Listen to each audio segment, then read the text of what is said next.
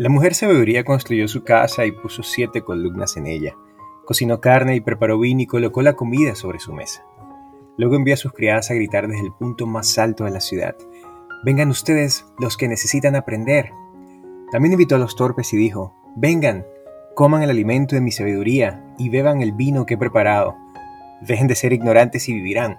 Sigan el camino de la inteligencia.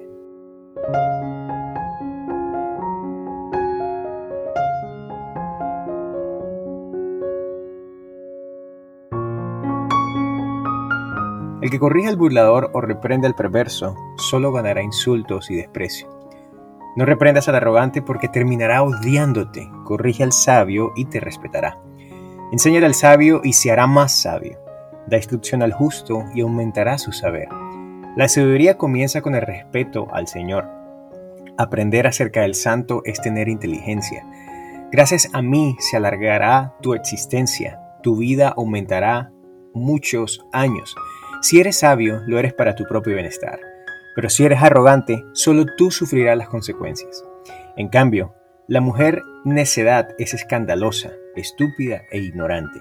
Se sienta en su silla afuera de su casa en lo más alto de la ciudad y llama a la gente que pasa por allí y nadie le presta atención, pero ella dice, vengan los que necesitan aprender y manda decir a los torpes, el agua robada sabe mejor el pan que se come a escondidas es más sabroso, pero ellos no saben que allí reina la muerte, que sus invitados están ahora en lo más profundo del lugar de los muertos.